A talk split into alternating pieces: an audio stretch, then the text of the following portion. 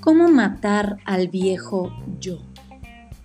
Reflexiones de prosperidad con José López y Jorge Meléndez.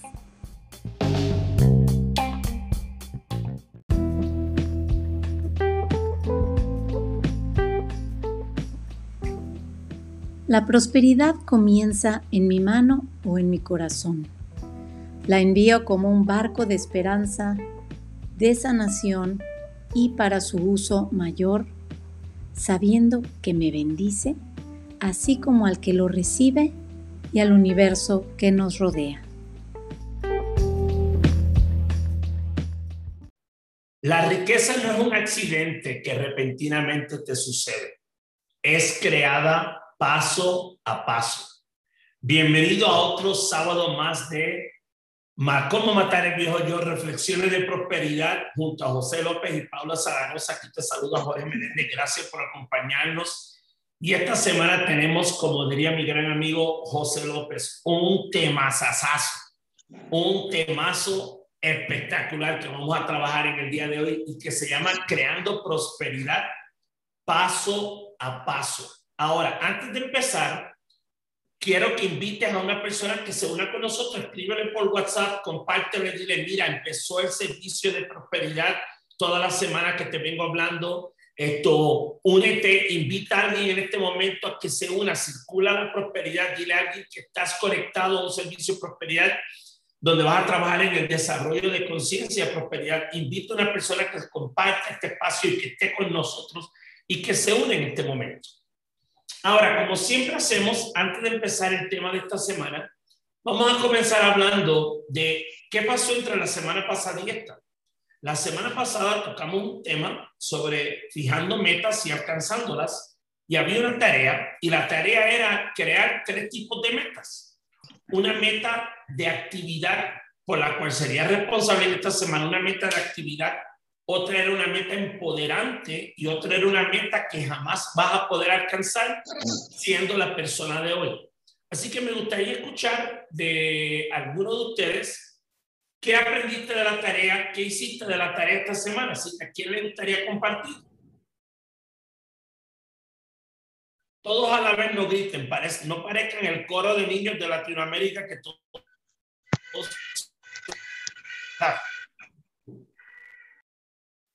Muy bien. ¿Alguien que quiere compartir? ¿Quién dijo yo? Pilar, dale Pilar, adelante. Abre tu micrófono. Ya. Pues yo la, lo que yo hice, la experiencia que yo tuve, o sea, lo que, las metas que yo me, yo me, yo usé dos metas específicas más que todo. Una de las metas era reorganizarme para, para poder estudiar, poder quitarme, o sea, quitarme de la zona de confort para poder lograr ese, ese tiempo de estudio para estoy en la convocatoria para la Comisión del Servicio Civil y necesitaba organizarme ese, esa meta. Sí, y sí, sí lo logré y pues termino un poco más cansada, pero bueno, todo sea para la bendición de Dios. Pero sí me gustó, sentí que podía hacer otras cosas que no fuera solo internet o solo televisión o solo hacer aseo. Sí me di cuenta de que podía hacer otras cosas y poder organizarme también en, en, un, en un negocio, pues, pero entonces eso sí no lo lo he logrado ya mucho. La otra meta era no comerme un chocolate después del, con el tinto después del almuerzo, que era la, por lo menos el chocolate, el tinto sí, pero el chocolatico sí dejarlo, para evitar pues cuestión de azúcar, cuestión de, por salud pues, y pues también me, me hice un premio, que fue el premio fue ir a algún lado a tomar un tinto con alguna cosa de chocolate. Pues sentí, me sentí muy bien porque pude lograr esas dos metas.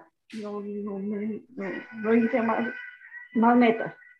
Muy bien. O sea, me encanta en el sentido que te diste la oportunidad primero de crear una meta de actividad y después te pusiste una meta como de recompensa, cambiar un hábito que no era saludable y mejor darte una recompensa por una actividad y algo que hayas hecho y, en vez de verlo como un pesar, verlo como una recompensa.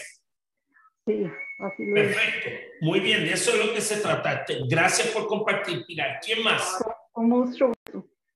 Muy bien. ¿A quién más le gustaría compartir sobre tu tarea de esta semana?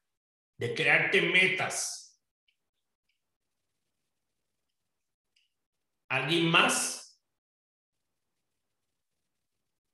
Este es el momento de hablar, porque acuérdense, el valor de estos servicios no es solamente estar en el servicio, son las acciones que te pones durante la semana que te retan a salirte de tu zona cómoda, a incomodarte, a tomar riesgo, a tomar decisiones, a empezar a tomar acciones para moldear y porque conciencia no es solamente adquirir conocimiento o adquirir información, es tomar acciones que te muevan a expandir tu conciencia a, conocer y a tener nuevas experiencias para ver de qué puedo aprender de ellos. Y la información es importante, pero si no hay una acción detrás de la información, se queda en data. ¿Alguien más que quiera compartir?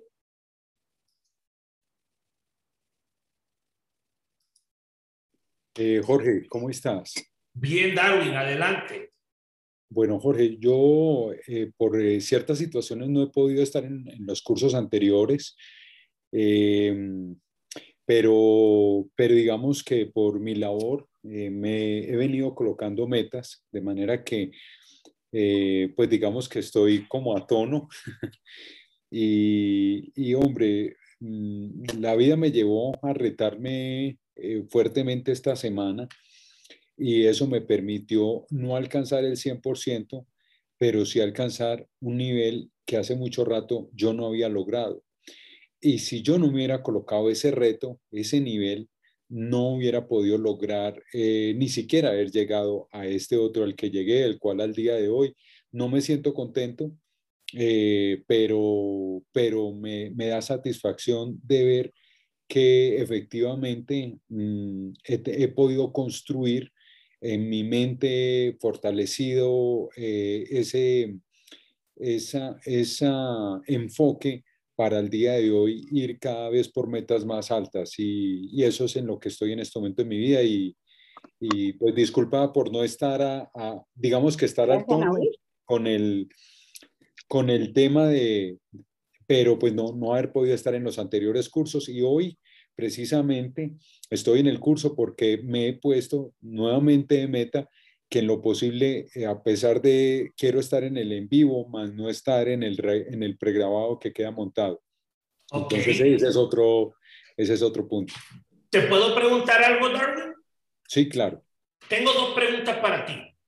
Porque dijiste algo muy valioso, pero no, no como que no, no, no, no te adentraste mucho en el tema. Dijiste, me, me volví a poner metas, volví a retarme, que puede, quiere decir que hiciste algo, te saliste de tu zona cómoda o saliste de tu zona de confort, tomaste algún tipo de riesgo de decisión.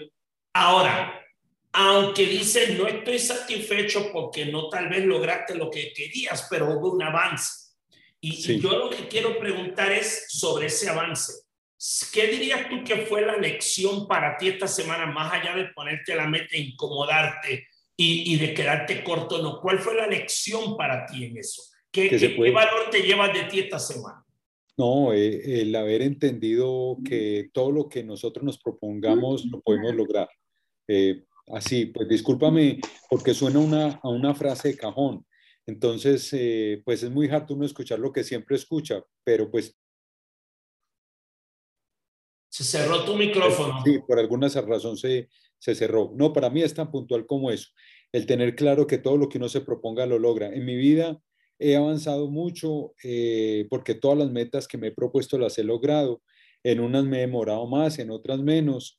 He sido un hombre muy persistente y al día de hoy la vida me ha dado grandes gratificaciones y hoy, al día de hoy, voy también por estas nuevas metas y nuevos resultados, sobre todo nuevos retos en mi vida. O sea, porque estos retos son nuevos, eh, no importando mi edad, y lo digo, lo digo, hablo de la mi edad porque eh, hay personas a las cuales admiro también mucho, por ejemplo, el caso de, de, una persona muy cercana a mi corazón que se llama Nancy Roldán, y es un ejemplo para mí de vida esta mujer hermosa, eh, el doctor Gabriel Tilbe, hay, hay personas que yo admiro mucho, eh, pero a mi edad me, me, ha costado sacarme basura de mi cabeza, pero precisamente el, el, el, haber tenido este crecimiento por medio de ustedes, por medio de mi gran amigo José, mi, mi amigo del alma, al día de hoy estoy, eh,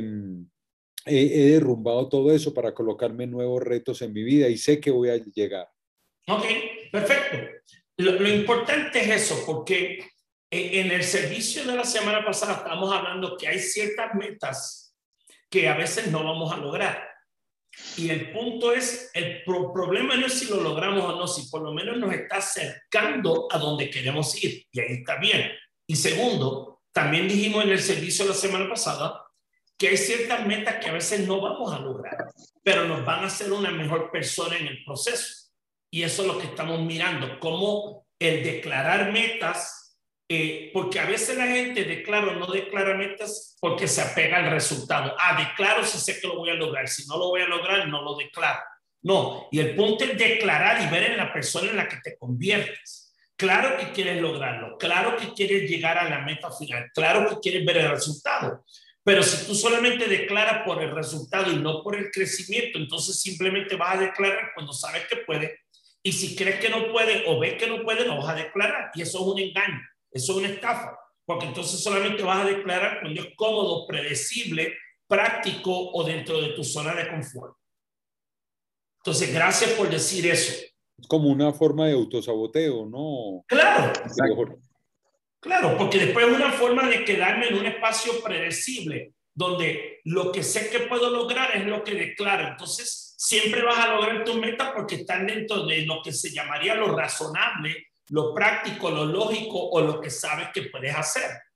Pero, ¿cómo sería declarar metas que a veces no sabes cómo las vas a lograr y descubres que en el camino no solamente te descubres a ti, descubres formas que pensabas posibles y las logras? Esas son las metas que también son extraordinarias, porque son las metas que te convierten en otra persona, descubres otra persona y accesas otra parte de ti que no conocías. Para, para, para muchas mí, gracias, claro, gracias muchas gracias. David. Muy bien. Antes de pasar al tema mal, de hoy, hay y algo menos que... mal que no me pusiste de ejemplo con la edad, porque me asustaste. Que si me menciona a mí, ahí mismo lo saco de la sala. Le entras a bofetadas, le entras a cachetadas.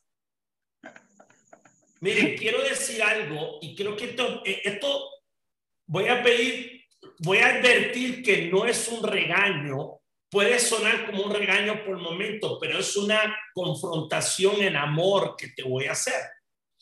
Eh, ustedes saben que José y yo empezamos esta serie porque Randy Gates comenzó esto una semana antes de nosotros empezar, que son los servicios en inglés, nosotros los traducimos, le ponemos el toque José Jorge Meléndez, obviamente Paula hace todo lo que son las láminas, producción también aporta muchísimo, y a todas las semanas con amor nosotros hacemos esto. Hoy Randy hizo por el momento el último servicio que va a ser de, en, en inglés.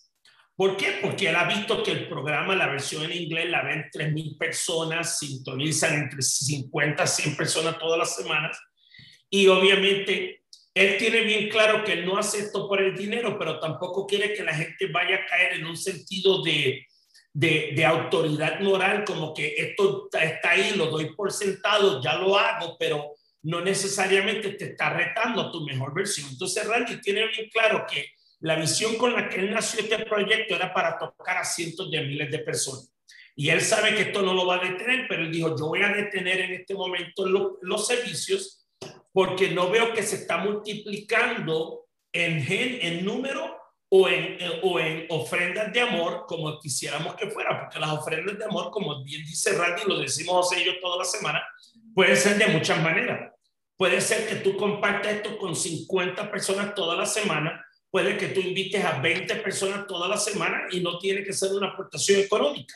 Estás aportando a la conciencia, a la multiplicidad y a la circulación de la prosperidad para que 50 personas diferentes lleguen toda la semana. Eso es una forma de ofrendar, es una forma circular. Otro puede ser porque toda la semana voy a hacer un donativo o todos los meses voy a dar un diezmo, porque aquí es donde estoy recibiendo un poco de nutrición espiritual o de desarrollo de conciencia que no lo recibo en otro lado. Entonces, José y yo en este lado, por el lado latino, nosotros hemos visto que esto está llegando ya por lo menos unas 300, 400 personas diferentes.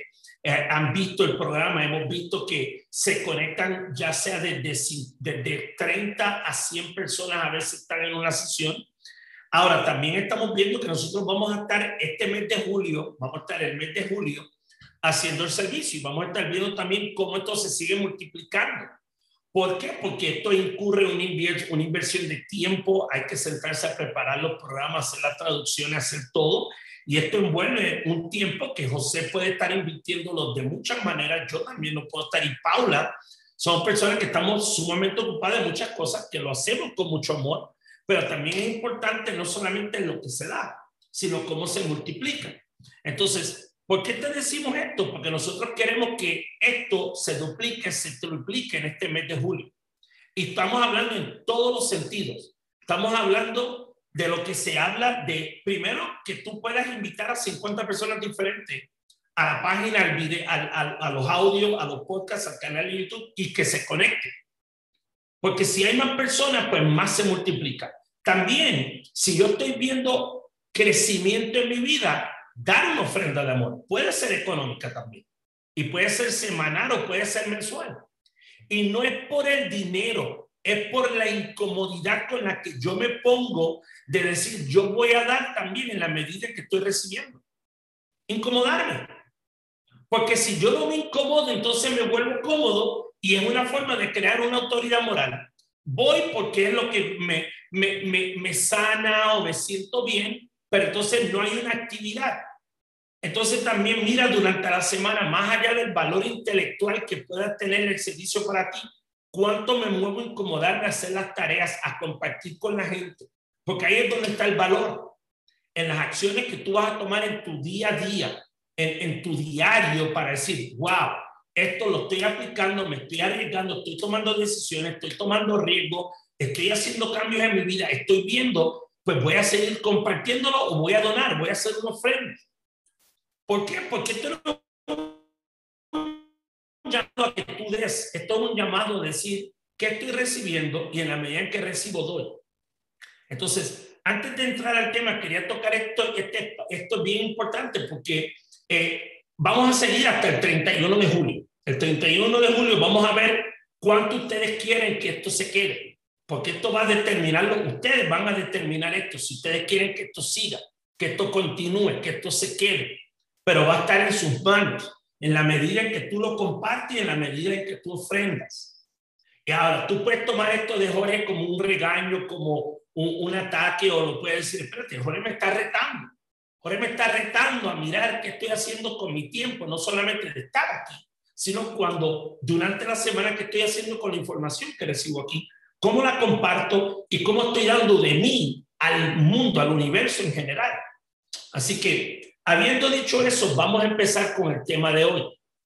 Y el tema de hoy, aparte ya de compartir, quiero empezar la mañana diciendo que José López ni yo somos asesores de finanzas ni somos planificadores financieros toda la información que tú vas a escuchar en, específicamente en programas como este, donde a veces escuchas pasos a seguir, nosotros no estamos aquí diciéndote qué hacer, simplemente estamos diciendo cosas que nos han funcionado, que las estamos compartiendo. Entonces, bajo ningún concepto vayan a pensar, ah, esto yo lo hago porque Jorge Menéndez me dice que lo haga, José López me dice que lo haga. Nosotros te estamos, vamos a dar, en el caso de hoy, te vamos a sugerir unos pasos para crear riqueza, para crear prosperidad en tu vida. Y obviamente esto no es como una garantía, simplemente que pueden ser los puntos de partida, unos principios, unos pasos de orientación, de guía, por dónde quiero o por dónde puedo empezar. Entonces, hay 10 pasos para crear riqueza. Dos que son de preparación y ocho que son de acción. Yo te voy a tocar los dos pasos que son de preparación Luego José te va a tocar los ocho pasos de acción, porque José es el caballote aquí, como dice. Él es el caballo de Troya. Él es de Cuba para el mundo. Entonces viene con los pasos de acción y yo vengo con los pasos de preparación. En los pasos de preparación hay dos. El primero es darte permiso de ser rico, de crear riqueza. Y para muchas personas, darse ese permiso es lo más atemorizante del planeta. Porque no es lo mismo llamar al diablo que verlo venir. Mucha gente dice que quiere plata, que quiere hacer dinero, que no quiere tener preocupaciones, pero en el momento en que tú dices, bueno, te vamos a traer un camión lleno de plata con toda la que tú querías y más, tú dices, puta, ¿qué hago? No, me da el cagazo y salgo corriendo. Entonces, es bien importante, primero, partir de la premisa, darme permiso. Y si tú todavía escuchas esa palabra, darte permiso y como que no te cae, no te late, la resiste, pregúntate, ¿por qué todavía dentro de mí hay una parte que tal vez no se la cree o cree que no se la merece o de repente cree que si se da permiso a ser rico, entonces atentaría con todo lo que tú has pensado de la gente rica toda tu vida? Porque si toda la vida tú has pensado que los ricos son malos, la gente que tiene plata hacen cosas que no son honestas, bla, bla, bla, bla, bla, pues entonces tú darte ese permiso es como decir, uy, todo lo que me negué toda la vida o todos los malparidos, ahora yo me voy a volver un malparido. Entonces tengo que, el primer paso es darte permiso de ser rico, de que tú eres capaz de crear riqueza más allá de todo lo imaginable, de lo que tú jamás pensaste en tu vida. Ese es número uno. Y número dos, entender la naturaleza infinita del dinero. El dinero es infinito. Hoy día todos los gobiernos para superar esta pandemia están imprimiendo dinero y no sabemos cuándo van a poder pagar la deuda. Están imprimiendo trillones y trillones de dólares, de pesos, de soles, de bolívares, de la moneda, de la denominación que sea, porque ningún país estaba preparado para enfrentar una pandemia como esta, para todos los gastos que han tenido, para todas las ayudas que han tenido que dar entonces, el ser humano tiende a pensar que entonces el dinero es finito. Yo no puedo tener más porque entonces otros van a tener menos. Si yo tengo más, entonces los niños pobres más pobres van a ser o, o le tengo que quitar a alguien dinero para yo tener. El dinero antes tenía una garantía en oro. Eso ya desde los años 70, ya el dinero no está respaldado por el tesoro de cada país en una cantidad de oro. Ya eso Ahora el dinero es simplemente un papel que se imprime, que por el momento tiene un valor de lo que dice ese papel, simplemente con un medio de intercambio, nada más. Entonces, si tú tienes claro que el dinero es infinito y ese dinero tú lo puedes generar de tres formas a través de solucionar el problema, agregar valor o visionar posibilidades, visionar y crear posibilidades, tú te vas a dar cuenta que es infinito. Como una vez lo hemos dicho y lo aprendimos de Randy, José y yo, tú nunca tienes una carencia de dinero, de tiempo, tú lo que tienes es una carencia de ideas. En la medida en que tú estás generando ideas, tú vas a ver cómo usas el tiempo y siempre va a haber dinero. Pero si tú no tienes ideas, no va a haber eso. Entonces, los dos pasos de preparación, ¿tienes la lámina de estos dos pasos, Paula? Ahora te vamos a subir la lámina con los primeros dos pasos, que son los pasos de preparación para crear riqueza en tu vida. Y es darte permiso de ser rico, de crear riqueza y entender la naturaleza infinita del dinero. Muchas gracias, Paula. Ahora voy a dejar a mi hermano, a José López, que va a estar preparando todo lo que tiene que ver con eh, cómo los ocho pasos de acción para crear riqueza. Entonces, José, todo tuyo. Súper. Muchas gracias, mi hermano, por la, por la invitación y por, por compartir estos espacios juntos. Es una gran experiencia y, y de, de, aprendizaje y de crecimiento también para mí. Quiero hacer énfasis en lo que está diciendo Jorge. Yo les voy a dar ocho pasos de acción, pero fíjense que basado en la experiencia que hemos visto en este proceso, muchas veces las personas toman la información, pero no la aplican. ¿Qué significa esto? Que esos dos pasos de preparación para mí son los más importantes. Si tú realmente no, no, no, no tienes tu mente clara en que tú te mereces ser rico, ser abundante, poder contribuir, poder cumplir todas tus metas, si tú realmente no entiendes que el dinero es infinito y no lo aceptas y no lo crees, no importa los ocho pasos de acción, 50 pasos de seguimiento, 30 pasos, porque no va a tener sentido para ti lo que, lo que, lo que estamos haciendo, ¿vale? Entonces, lo que estamos haciendo es describiendo el proceso a través del cual tú puedes generar riqueza en tu vida. Riqueza, o sea, ser rico, tener libertad financiera, vivir tranquilo, poder ayudar a mucha gente, lo que sea que significa para ti la riqueza. Pero si tú no sientes que tú mereces riqueza y si tú no crees que tú puedes lograr la riqueza, no importa cuáles son los pasos. Entonces, por eso lo que acaba de decir Jorge es lo más importante. Ahora, vamos a los pasos prácticos. La idea es que una vez que hagamos ese cambio, ese, ese switch en, el, en, el, en las creencias, e, ese nuevo chip en, nuestra programación mental, podamos entonces entender cuáles son los pasos.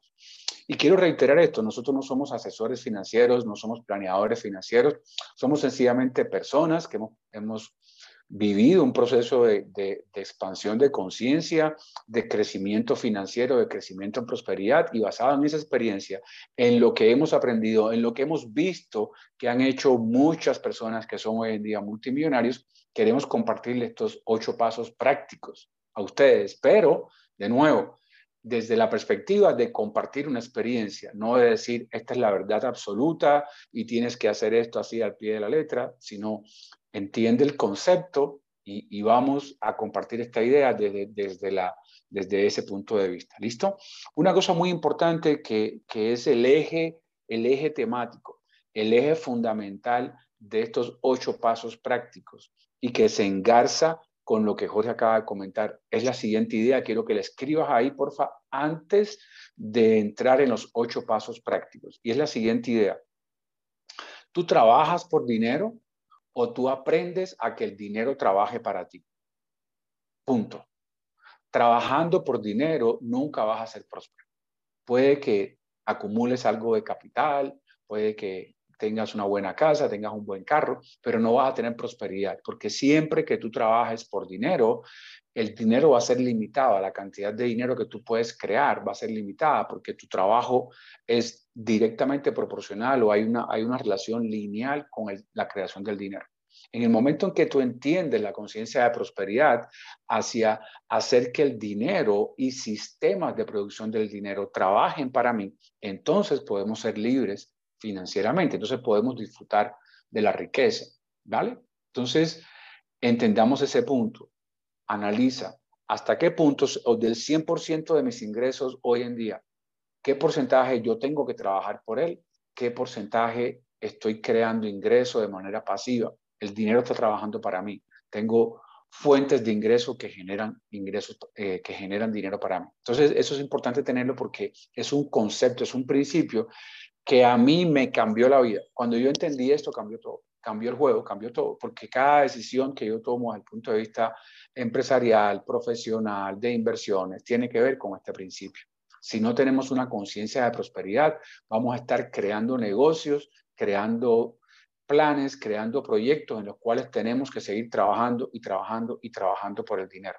En el momento en que entendemos este concepto, empezamos a pensar en términos de cómo yo puedo hacer que el dinero trabaje para mí, de que yo tenga sistemas que me permitan generar libertad financiera. Bien, entonces eso es muy importante. Vamos ahora entonces ya sí a los, a los ocho pasos. Paso número uno, ¿sí?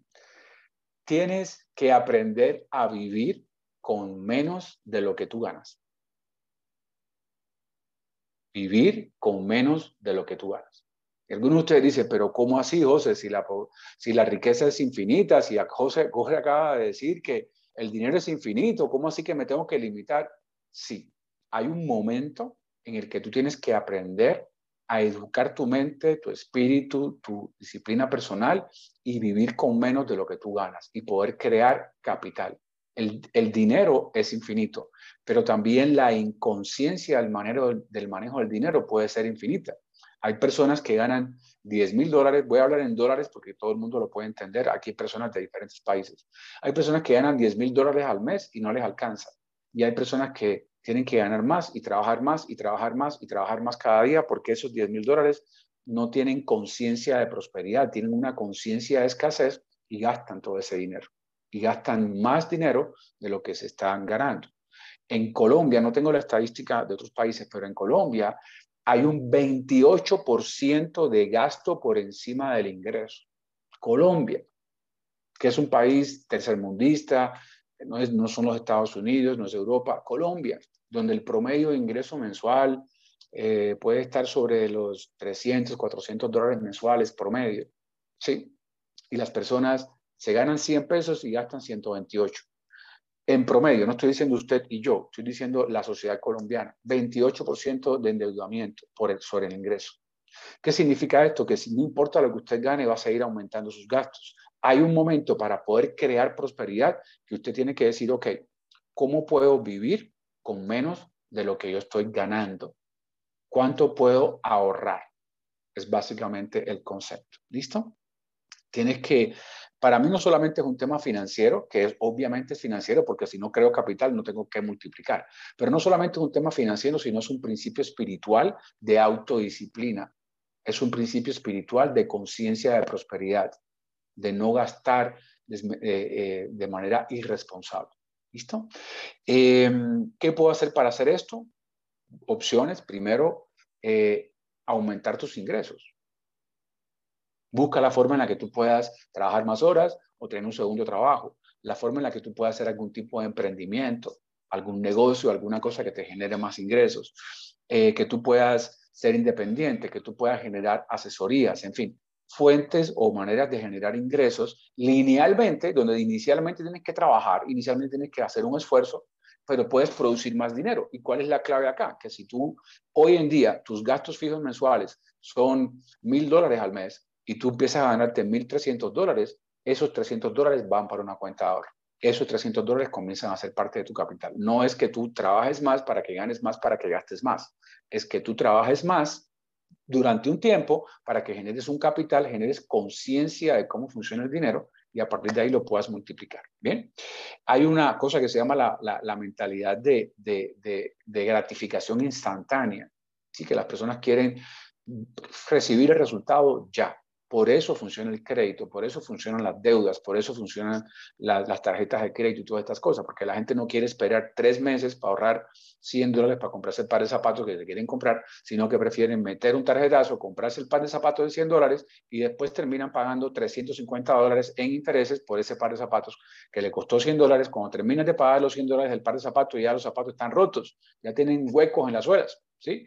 Pero están pagando tres, cuatro, cinco veces el valor del par de zapatos. A eso me refiero en términos financieros, pero quiero que entiendan que detrás de esto hay un principio espiritual, se llama autodisciplina, se llama conciencia de responsabilidad en la administración del dinero. Se trata de realmente entender el valor que tiene el dinero. Punto número dos, crea un plan para eliminar deudas.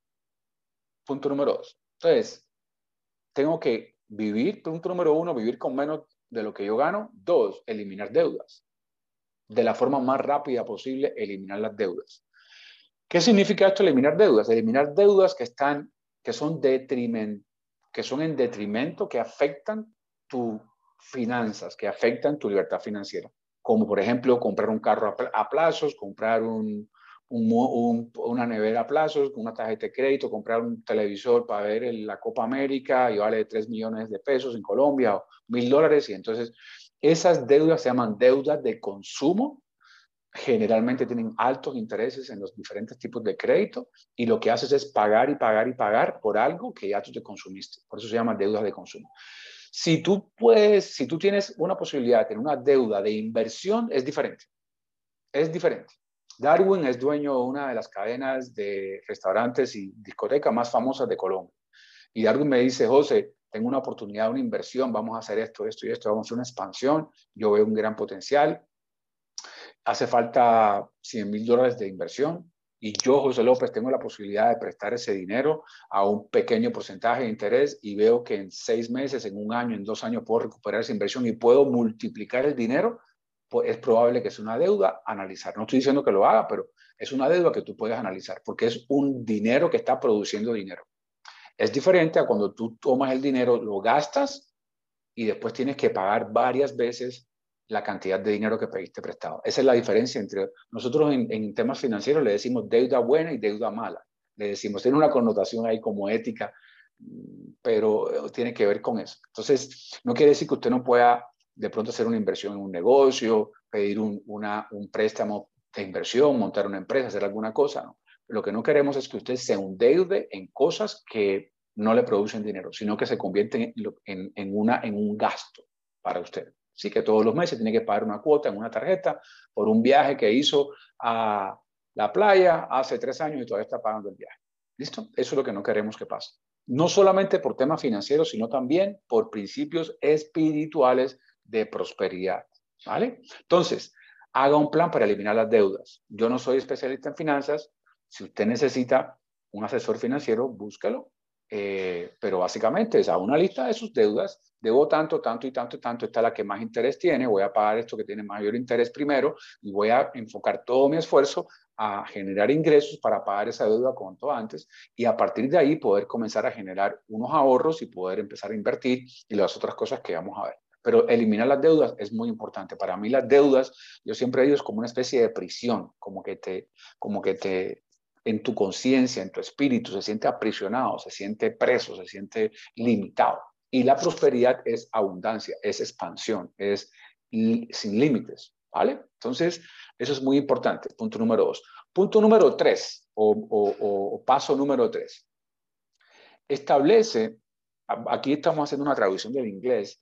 En inglés hay una palabra que se llama net worth, que es el valor neto de lo que tú vales como persona establece cuál es tu valor neto. O sea, en otras palabras, cuál es el dinero o la cantidad de dinero que tú debes tener para sentir prosperidad, para sentir tranquilidad en tu vida.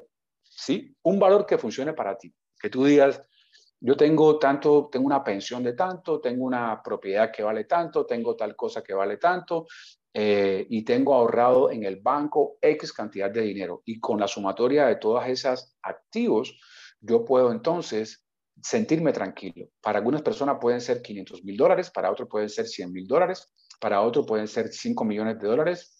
Cada persona es diferente, pero es importante que tengas una meta. La semana pasada hablamos de las metas. Ponte unas metas financieras que tú digas, ok, si yo no tengo deudas, si yo eh, tengo un ingreso fijo de, de, tres negocios que tengo de esta manera y tengo un empleo y hago tal cosa y en los próximos cinco años yo puedo amasar una, un capital, una fortuna, digamos, un, valor financiero de un millón de dólares o de 500 mil dólares, lo que sea el número para ti, eso para mí sería mi valor neto. Ponte una meta. Yo no estoy aquí para decirte cuál es tu meta. Estoy, estoy aquí para decirte cuál es tu, cuál es el paso número tres. es establece una meta, porque si no es como apuntando así al aire a ver cuánto gano, cuánto no gano, cuánto ahorro, sino que si yo hago una meta, vamos a ver ahora, puedo establecer un plan de acción de cómo voy a alcanzar esa meta. Es básicamente el punto. ¿Listo? Y, probablemente puede ir cambiando. Es, probablemente, es probable que hoy tú tienes 35 años y tu meta es que en los próximos 30 años tengas 2 millones de dólares acumulados en activos, en inversiones y en, y en pasivos, porque de ahí tú puedes hacer unos ahorros y puedes vivir el resto de tu vida. Tienes 35 años, pero es probable que dentro de cinco años tú tengas una expectativa de vida diferente. Tuviste, te casaste, tuviste dos hijos y ya tu network o tu valor neto puede ser mayor o puede que disminuya. Depende de cada persona, ¿vale? Es un, es un número que puede variar, pero es importante tener ese número establecido a la hora de hacer una planación financiera. ¿A qué le voy a apuntar? Listo. Punto, punto número cuatro, fundamental en todo este proceso, es desarrolla educación financiera. Aprende a manejar el dinero aprende cómo funciona el juego del dinero.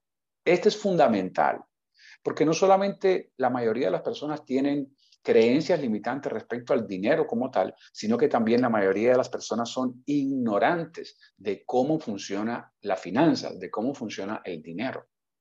Bien, y el dinero, como cualquier otro aspecto de la vida, necesita educación, necesita conocimiento. Yo he sido uno de los desde hace muchos años partidario de que en las, en las escuelas debemos darle educación financiera a los muchachos. En vez de tantas cosas que a veces asignaturas y temas que se les dan, que hay veces que no tienen una gran aplicación práctica para el resto de la vida de esa persona, eh, educación financiera, que una persona pueda coger un, un, una, una, ¿cómo se llama? Un statement, ¿cómo se llama eso? Una, una eso del banco, una, una resumen de declaración, ¿cómo se llama? Un, reporte mensual de gastos del, del, banco, de la tarjeta de crédito, y puedan leerlo, puedan entenderlo, puedan entender la terminología financiera. Extracto, gracias, mi Adri, un extracto bancario, puedan entenderlo. Eso es educación financiera, entender cómo funciona el dinero, entender cómo funciona la finanza. No quiere decir que usted tiene que estudiar finanzas, dice cinco años a la universidad, sino que usted pueda entender las, qué cosa es un stock, qué cosa es una cuenta de ahorros, una cuenta de inversión, qué cosa es el tema tributario, es muy importante. Temas empresariales son muy importantes también. Usted no tiene que ser el super experto eh, en, administración de empresas, pero usted, si usted quiere ser libre financieramente, lo más probable es que usted va a tener que tener algún tipo de negocio o ser independiente o tener algún tipo de emprendimiento. Entonces, ¿cómo usted puede manejar eh, un PIG, un pérdidas y ganancias de su negocio? entender cuáles son las leyes. Usted se va a asesorar probablemente de un, de un asesor fiscal o de un asesor tributario o de un contador probablemente. Pero si el contador le dice algo usted no entiende lo que está diciendo el contador, estamos en las mismas. Usted debe saber evaluar la información. Entonces, educación financiera. ¿Qué mecanismos financieros hay? ¿Cómo funciona la bolsa de valores? Usted no tiene que ser un especialista inversionista de la bolsa de valores, pero entender cómo funciona. ¿Cuáles son los parámetros? ¿Qué se requiere? ¿Cuáles son las ventajas, las desventajas? Bien, no puede aspirar a ser libre financieramente sencillamente pensando que el dinero por sí mismo se va a llegar así volando a la cuenta de banco de manera mágica, sino que usted aprende. Por eso Jorge comenzó con una frase muy importante y es, la prosperidad no es un accidente que ocurre de la noche a la mañana. La prosperidad es algo que ocurre como un proceso. Y ojo con esto, estamos hoy hablando de prosperidad financiera porque el dinero es parte integral de la prosperidad. Pero esto mismo, si usted se pone a pensar, puede aplicarlo en las diferentes áreas de su vida. Desarrollo profesional requiere estos mismos pasos. Relaciones personales, relaciones familiares, ¿sí? libertad. Qué pena, estaba entrando una llamada. Ocurre de la misma manera, ¿vale? Cualquier manifestación consistente y expansiva de la prosperidad requiere nuestra dedicación y atención. El dinero no es la excepción, ¿vale? Hoy nos estamos enfocando en el dinero, pero entiendan que estos principios son aplicables en otras áreas también. Entonces, desarrolla educación financiera. Como digo, no tienes que ser un experto para aprender cosas básicas. Yo siempre me enfoco en tres cosas fundamentales. Temas de inversiones, temas empresariales y temas tributarios tienes que tener conocimientos básicos de esos temas para poder funcionar, para poder administrar tu dinero, para poder hacer inversiones, para poder aumentar tu capital, etcétera, etcétera. ¿Listo? Em, publicaciones financieras, lenguaje financiero, rodearte de personas, por ejemplo, muchos de ustedes que me conocen, mi cuñado Juan Carlos, él es financiero, él es economista y en mi, ya llevo siete años de, relación con Ángela eh, ahora en, en, agosto vamos a cumplir 10 años, de 7 años de, de, relación. Y ustedes no saben lo que yo he aprendido. Yo, yo soy empresario, vengo de vivir en los Estados Unidos, donde tenía empresa, pero yo he aprendido tantas cosas escuchando a Juan Carlos, haciéndole preguntas a Juan Carlos, leyendo un artículo y cuando él viene de visita a la casa a preguntarle, todos tenemos amigos que se dedican a temas financieros. Yo no soy especialista en finanzas, pero yo puedo tener una, una educación financiera para aprender a manejar el dinero. Sí, el dinero es una energía y la energía se repele con el desconocimiento. Si usted no sabe cómo manejar esa energía, pues el dinero dice, no, yo me voy para otro lado porque este hombre no sabe cómo, cómo administrarme correctamente, o esta mujer. ¿Listo? Entonces, punto número cuatro, desarrolla eh, eh, educación financiera. Cinco, cinco, define estrategias de creación de riqueza. Bien, estrategias de, creación de riqueza. ¿Qué significan estas estrategias de creación de riqueza? Y, esto les voy a adelantar. Em, les, voy a, les voy a adelantar esto. Yo creo que va a ser más fácil de esta manera. Pau, tú tienes la, la laminita que son las tres estrategias para la creación de riqueza. Inversiones de alto riesgo, de mediano y de corto y de bajo riesgo. ¿La tienes ahí? ¿Sí?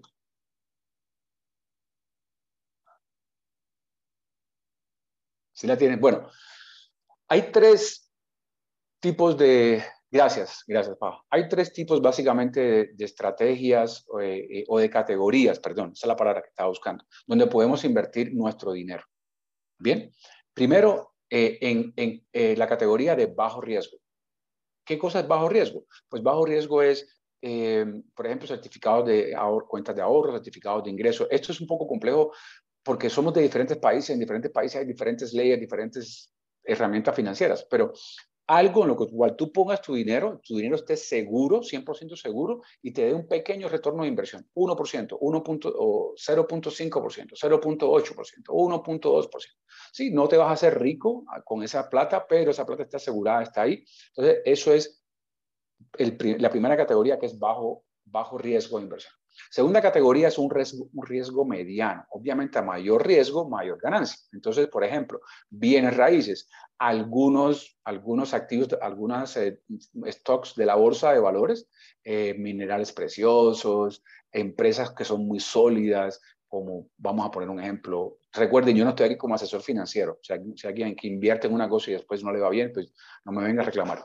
Pero empresas que son, que tú sabes, como por ejemplo IBM o, Apple o, en, los Estados Unidos, Home Depot o, eh, compañías que son muy estables, Dell, por ejemplo, es una muy buena acción porque se va creciendo todos los años 3, 4%. Entonces, es muy poco probable que esas compañías o que esas acciones o, un bien de bienes raíces, es posible que un bien raíz no se va a hacer, no te va a triplicar los ingresos en tres años, pero si tú compras una propiedad raíz, al cabo de tres años probablemente tengas un 8, un 5%, un 10%, probablemente muy eh, alto eh, de ganancias sobre el valor de la propiedad. ¿Listo? Eso nosotros lo referimos como nivel medio o categoría medio.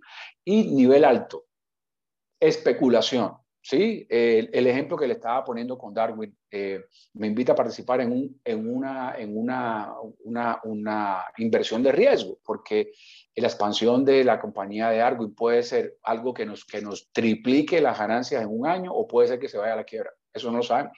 Eh, cosas de tecnología, una nueva aplicación que salió y la acción vale 5 dólares y se, es probable que dentro de un año va a valer 500 dólares usted compra esas acciones. Y es posible que en seis meses la compañía se desapareció del planeta porque la tecnología no funcionó, porque la aplicación no funcionó, o es posible que la compañía se multiplique mil veces, o sea, diez, mil veces multiplicada su inversión. son, son inversiones de alto riesgo, son totalmente eh, inversiones de, ¿cómo, ¿cómo decirle?, que no hay garantías, pero donde si usted le pega al perro, como dicen por ahí, usted puede ganar mucho dinero. Con una pequeña inversión puede ganar mucho dinero. Entonces, regresando, gracias Paulita por, la, por esa diapositiva, regresando al punto número 5. El punto número 5 es define tu estrategia de inversión o define tu estrategia de creación de riqueza. ¿Cómo tú quieres organizar esas categorías? Eso es una decisión de cada cual. Tú puedes decir, de, mis, de cada 100 pesos que voy a invertir, voy a tomar 50% en esta categoría, 10% en esta categoría y 40% en esta categoría. Eso depende de ti, de tu forma de ser. Hay personas que son más impulsivas, hay personas que son más reflexivas.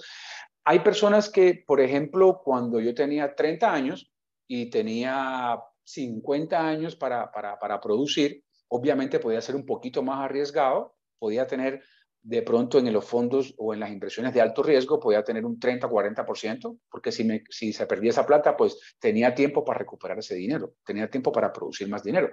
Pero ahora tengo 55 años, entonces probablemente mi, mi tengo tres hijos, una nieta que viene en camino, entonces probablemente mi proporción es diferente a la de un peladito que tiene, un jovencito que tiene 25 años, que tiene toda la vida por delante, así como un Gabriel Tilbe, así que está apenas comenzando, entonces tiene todo, estoy bromeando con, con el viejo Gao. Entonces, si me entiendes, depende de tu personalidad, depende de tu edad, depende de diferentes condiciones también, ¿vale? Pero ¿cuál es la, cuál es, ahí hay un micrófono que está abierto, déjame cerrar acá. Pero ¿cuál es la clave acá? Es que tú definas una estrategia de cómo tú vas a crear esa esa, esa riqueza, ¿sí? ¿Cuáles son, ¿Cuáles son las metas exactamente que te vas a poner? ¿Listo? Eso es importante. Voy, al final le voy a poner unos blogs que les van a dar mucha información respecto a esto. Unos blogs que hizo Randy Gage y que Jorge tuvo la gentileza de traducir al español. Se los voy a poner ahí para que ustedes los visiten, lo estudien, lo lean, porque obviamente en este tiempo es mucha información. No nos da tiempo como a toda, a toda eh, eh, eh, a toda la información. ¿Vale? Entonces, las estrategias de creación de riqueza es cuál es la meta que yo tengo, eh, cómo voy a alcanzar esa meta. Luego el punto número seis es desarrolla tu propia filosofía de inversión. Entonces ahí aplicamos esto de las categorías. ¿Cuáles son las categorías que ya las vimos? ¿Cuáles son los porcentajes que yo quiero aplicar? ¿Cómo funciona a mí? ¿Yo soy más arriesgado? O de pronto, no sé, tuve una herencia, por ejemplo, recibí una herencia, tengo una cantidad X de dinero y quiero especular. Voy a dejar un 50% de esa herencia sin tocar y va a ser como mi capital de, retiro y voy a tomar una, una, una, buena parte de esa herencia y voy a especular con una compañía nueva de tecnología, voy a especular con monedas virtuales, con los famosos NFT, que están ahora muy de moda en los Estados Unidos, que es otro mecanismo virtual eh, que en otro momento de pronto hablaremos de eso, que parece que van a tener mucha pegada y van a ser muy inestables por un tiempo y después van a, a capitalizarse algunos de ellos. Bueno, hay muchas cosas que pueden generar dinero y que genera estudio, ojo, genera estudio, que tú lo estudies, que tú lo analices y que tú tomes tiempo y que tú tomes tus propias decisiones. No solamente, y Jorge, les estamos diciendo lo que hay. ¿Vale? Entonces tú estableces en el punto número 6 cuál es tu filosofía de inversión, qué te hace sentir cómodo a ti, cómo funciona el tema para ti. ¿Vale? Hay personas, por ejemplo, yo he tenido personas que eh, no saben mucho del tema de inversión y entonces reciben un dinero, una, de alguna forma, una propiedad o alguna cosa. Entonces, tengo en Colombia 100 millones de pesos, en otro país 30 mil dólares, 50 mil dólares, no sé qué hacer con este dinero. Ok, coge esos 50 mil dólares, ponlo en una inversión muy segura al 1%, al 1.5% y tómate un año para que eso no te pierda valor y tómate un año para tú analizar el mercado para ver qué propuestas hay, qué tipo de inversiones hay, toda esta información analizarla. Y dentro de un año, tus 100 mm, millones de pesos se convirtieron en 115 millones de pesos porque estás recibiendo algún tipo de garantía mensual, algún tipo de préstamo, alguna cosa, y ya después tú puedes tomar una decisión con calma cómo voy a invertir ese dinero. En fin, hay diferentes estrategias, diferentes acciones que podemos hacer desde el punto de vista de inversión. Lo importante acá es entender que yo debo aprender cómo hacerlo y debo tener mi propia filosofía sobre cómo manejar este tema, ¿vale? Y depende, se acuerdan el punto número tres del, valor neto, depende también de ese valor neto, porque si el valor neto de una persona es más pequeño o es más alto, pues obviamente su filosofía, su filosofía de inversión va a ser totalmente diferente, ¿vale? Punto número siete, y una cosa que le quiero hacer mucho énfasis es acá en este tema de la, de la, libertad financiera es genera mecanismos que te generen libertad, que te generen ingresos, aumenta tus ingresos. Es muy difícil, sí, generar, generar algún tipo de capitalización ganando lo mismo que tú ganas. O sea, requiere mucho esfuerzo ahorrar, a no ser que tú tengas un salario muy alto, pero requiere un poco, mucho esfuerzo ahorrar mucho limitarte de pronto en tu estilo de vida, en tu calidad de vida para poder generar un ingreso, un ahorro sustancial. Generalmente las personas lo logran creando algún tipo de ingreso adicional. Piensen en ese tipo de, de, pues, reflexiones sobre ese tipo de ideas, ¿no? ¿Cómo puedo generar más ingresos, etcétera? punto número siete, paso número siete, abre tus cuentas de inversión. ¿Qué son cuentas de inversión? Cuentas como si fueran cuentas de banco, pero son para invertir donde tú pones la plata y desde ahí tú haces inversiones, haces transacciones, compras acciones, transfieres, en fin. Eso es un tema ya financiero. Eh, en cada país puede ser diferente. En los Estados Unidos, por ejemplo, hay unas aplicaciones donde tú puedes poner tu dinero y desde ahí tú puedes invertir en la bolsa bajo tu criterio. O hay otras donde tú puedes invertir tu dinero y una máquina, o sea, una computadora es la que invierte el dinero para ti y te ofrecen unos porcentajes. Hay una cosa que es eh, porcentajes de ganancia. Eh, se llama Wealth Front Account, pero solamente existe en Estados Unidos. Pero en todas partes existen cuentas de inversión, sistemas de inversión, bolsas de valores, existen eh, fondos mutuales, que también es una opción de inversión interesante porque hay otra persona con experiencia que está invirtiendo el dinero y te, dan, te, garantizan determinados porcentajes. En fin, ya eso una, es una decisión de cada uno, pero el primer paso es abre tus cuentas de inversión. Y punto número ocho, para terminar, es en ese proceso define algunas metas, em, digamos, metas volantes, por decirlo así de una forma, ¿no? O sea, metas, indicadores que tú puedas ir midiendo. Ok, si, por ejemplo, eh, voy a hablar de mi caso, yo tengo 55 años y mi meta de network es llegar con 10 eh, millones de dólares cuando yo tenga 65 años. Entonces, yo no voy a revisar el valor del stock que yo invertí todos los días porque te me puedo enloquecer, a no ser que tú seas un inversionista de la bolsa de valores profesional, un corredor de bolsa que estás todo el día especialmente en la mañana, que es cuando ellos trabajan, pegado a, ver cómo se mueve la bolsa, porque ese es tu trabajo. Pero yo no soy un, un, un, un inversionista, un, corredor de bolsa, pero tengo inversiones. Entonces, yo observo cada mes, cada 15 días, cada tres meses, cómo van las cosas, tomo decisiones, en fin.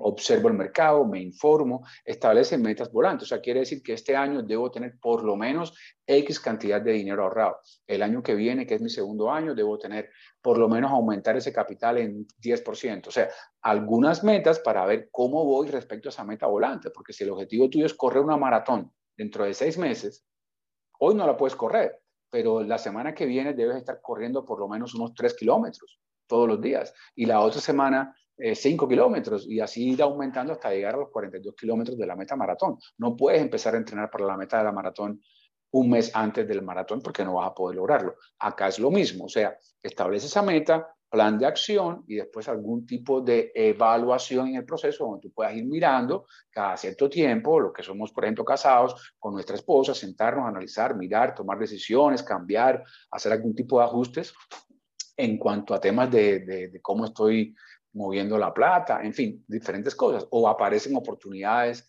de inversión, pero para eso requiere un proceso. Eh, lo que, lo que queremos dejarle acá la idea es que esto requiere un cambio en nuestra mente y requiere un cambio en nuestras acciones. Requiere crear un proceso. La riqueza no es un accidente. Hay mecanismos que pueden acelerar la riqueza. Hay modelos de negocios, tipos de inversiones que de pronto pueden acelerar ese proceso.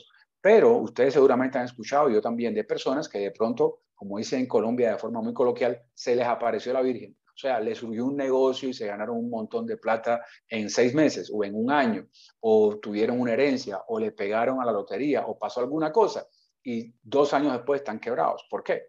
Porque les entró una cantidad de dinero o una oportunidad, pero no había no había educación financiera, no había conciencia de prosperidad para continuar creciendo esa, en esa oportunidad. ¿Listo? Entonces, esas son las, esos son los ocho pasos. Ahí está la lámina que Pablo la acaba de poner. Si pueden, háganle un pantallazo para que la tengan ahí muy claro. Las diferentes categorías ya las vimos. Y la otra diapositiva, si, si la tienes ahí, Paola, son las, bueno, esos son los ocho pasos de acción. Si no le hicieron una, una ¿cómo se llama? Una imagen, hágansela para que lo tengan ahí, además de sus notas. Y tenemos otra diapositiva con los blogs, ¿sí? Con los blogs. Eh, ahí están los blogs. Háganle un pantallazo. Si ustedes van a la cuenta de Jorge en jorgemelende.com.mx, ahí van a verlo. Aquí eh, Paula se lo está poniendo. Muchas gracias, Paulita, es la mejor. Mejor Dios, somos prósperos en este equipo gracias al, al talento de Paula copien y peguen eso, pónganlo de pronto en algún documento para que ustedes pueden, eh, ellos le dicen las ligas, le dicen a los enlaces, en México no tienen nada que ver con las, con las ligas de los cauchos, como dicen en Colombia, son los enlaces, para que después con calma lean esos enlaces, lean esos artículos, son muy profundos, varias páginas, requiere sí, media horita, una tacita de café, tranquilidad para poder entender mucho de estos aspectos que yo estoy eh, refiriéndome, mucha de esta información la tomamos de esos blogs y aprovechen esa información. Y como decía Jorge, compartamos esta información con la mayor cantidad de personas posibles. Hoy en día hay una epidemia que es el COVID, pero hay una epidemia que es la conciencia de escasez, la conciencia del miedo, la conciencia del no se puede, la conciencia del no hay, y aquí estamos viendo semana a semana que sí se puede, que sí hay posibilidades, que el universo es infinito. Hay mucha gente que están ávidos por esta información. ¿Listo? Mi hermano, te dejo entonces para que sigamos, ya estamos sobre el tiempo con las tareas. Qué pena que nos demoramos un poquito hoy con el tema de las tareas de la semana anterior y todo. Seguramente no vamos a pasar unos minutos de la hora, pero estamos en familia, así que no hay, no hay corre-corre, no hay afán, como dicen en Colombia. Eh, Cuéntanos cuáles son las tareas que vamos a hacer. Ok, las tareas de la semana que viene son dos. Bueno, tres. Número uno, de los pasos de preparación, mirar cuál de los dos pasos de preparación necesitas tomar en tu vida. Tal vez para algunos de ustedes darse permiso de puedo ser rico y merezco ser rico y voy a ser rico. Punto. Número uno, darte permiso. Mirar cuál de los pasos de preparación necesitas darte o revisar. Entonces, tarea número uno es uno de esos dos pasos de preparación, hacerlo. Tarea número dos, de los ocho pasos que dio José de acción, tomar un paso de acción. No dos, ni tres, ni cuatro, por lo menos uno. Puede ser abrir una cuenta de inversión, puede ser tomar un curso de literatura financiera, de educación financiera, puede ser invertir un dinero que tengo en el banco por temor a invertir, asesorarme, invertir ese dinero, tomar un paso de acción. Y, en los dos casos, venir preparado la semana que viene para compartir, mira, tomé este paso de preparación o tomé este paso de acción y venir a compartir. Y número tres, compartir esto con la gente, compartir lo que son las reflexiones de prosperidad, cómo yo puedo compartir el episodio de hoy o de la semana pasada o el preferido tuyo, compartirlo o verlo, tal vez ver el de YouTube con tres o cuatro personas, verlo y compartirlo. Hay más de 23 episodios. No tiene que ser este. Tal vez el episodio número 8 o el 12 o el 19 fue uno que te cayó el 20, te impactó, te cayó la ficha. Pues mira, lo voy a compartir con cuatro o cinco personas y los voy a invitar a que vengan el próximo sábado a que sean parte de este espacio. Entonces, esas son las tres tareas. Vamos ahora a la parte de la ofrenda de amor. Como siempre, les dije al principio, José y yo hacemos este programa en amor. Ahora, lo, el punto es, lo importante es cómo yo quiero ofrendar este programa. Quiero ofrendar económicamente, pues mira, puedes hacerlo, lo puedes hacer semanalmente, mensualmente. En esta liga que aparece aquí, tú puedes hacer una ofrenda. Esa ofrenda es recibida de mucho amor por el, con el, el amor y el trabajo y el esfuerzo que hacemos José, Paul y yo para que ustedes tengan esto. Entonces, bien importante. Otra ofrenda de amor es compartir esto con gente. No puedo dar dinero, pues entonces compártelo. Pero comparte de una manera que te, que te incomode que te incomode que te salga, porque tú dices, espérate, quiero que esto le llegue a la gente, voy a hacer un esfuerzo consciente de cómo yo quiero compartir esto con la gente. Ahora, teniendo esa ofrenda que vayas a dar, si vas a hacer un donativo, una ofrenda, bienvenido sea. Esta es la afirmación que utilizamos en el momento de que vamos a trabajar con la ofrenda y hablar de la ofrenda. Te voy a pedir a Paula, poniendo las manos sobre tu corazón, vamos a repetir la prosperidad comienza en mí. Sosteniendo esta ofrenda en mi mano o en mi corazón, le envío como un barco de esperanza, de sanación y para su uso mayor, sabiendo que me bendice, así como al que lo recibe y al universo que nos rodea.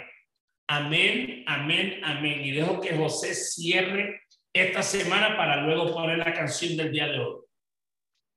Sí, para aquellos que nos visitan por primera vez o que ven este video de nuestra comunidad de prosperidad por primera vez, cada semana terminamos con algo bien chévere desde el punto de vista musical. Jorge es un, es un especialista, fue durante muchos años, para los que no saben, fue especialista en temas de música, trabajaba para varios periódicos y ahí donde lo ven ha entrevistado a los más más, desde Mar Anthony, Rubén Blades, mejor dicho, y conoce mucho el tema de la música y siempre nos regala algo especial desde el punto de vista musical. Así que muchas gracias por eso, mi hermano. Cerramos cada una de estas reflexiones con una oración o con una afirmación con la cual queremos mantenernos conectados eh, desde el punto de vista espiritual. Queremos quedarnos conectados, que aunque termine este espacio aquí es de conexión virtual, quedemos conectados desde el punto de vista de nuestra conciencia y que encontremos, como decía Jorge, la posibilidad de poder circular, de poder compartir, de poder aumentar, de poder hacer crecer esta comunidad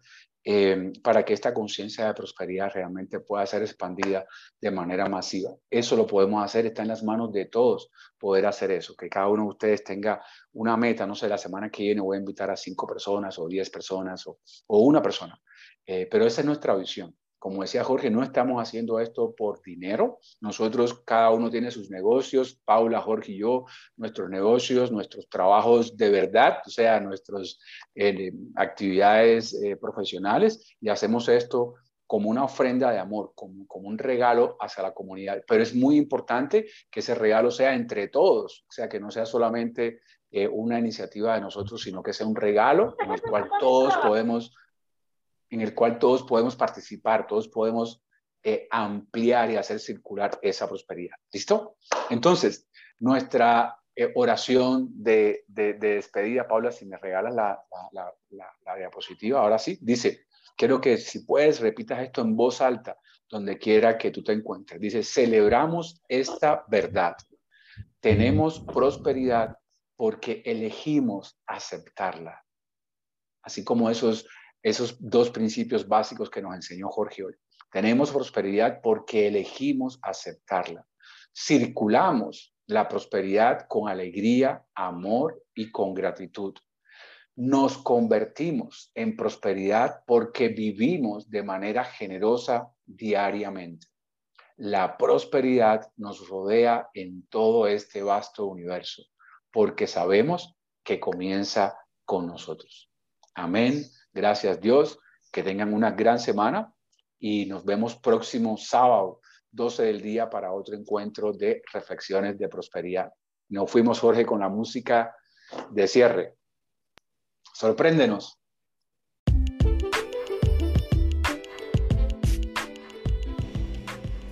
Celebramos esta verdad.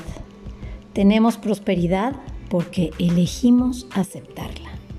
Circulamos la prosperidad con alegría, amor y gratitud nos convertimos en prosperidad porque vivimos de manera generosa diariamente. La prosperidad nos rodea en todo este vasto universo porque sabemos que comienza con nosotros.